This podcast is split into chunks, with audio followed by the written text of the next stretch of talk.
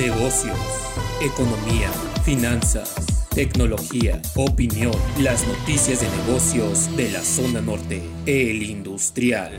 Cinco estados, Querétaro, Baja California Sur, Estado de México, Tlaxcala y Yucatán, concentrarán más del 50% de las 3.8 millones de personas que cayeron en pobreza entre 2018 y 2020, informó Coneval. Banjico podría aumentar su tasa de referencia en 25 puntos para ubicarla en 4.5% en la próxima reunión, revela encuesta de Citibanamex entre analistas.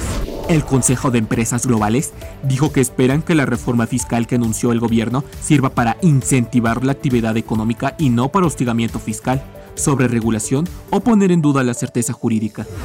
El presidente de la Suprema Corte de Justicia de la Nación, Arturo Saldívar, recibió al nuevo presidente del Tribunal Electoral del Poder Judicial de la Federación, Reyes Rodríguez, y a los magistrados electorales que lo eligieron.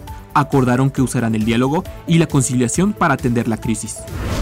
La Secretaría de Economía informó que México se afinanzó como el primer socio comercial de Estados Unidos en la primera mitad del 2021, con un intercambio evaluado en casi 320 mil millones de dólares.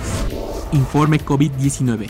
Van 4.384 millones de dosis de vacunas aplicadas en el mundo.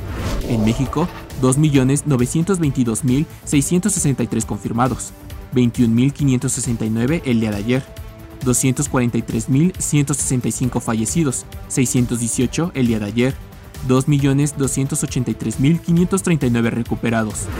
Para el industrial, Jonathan Arismendi,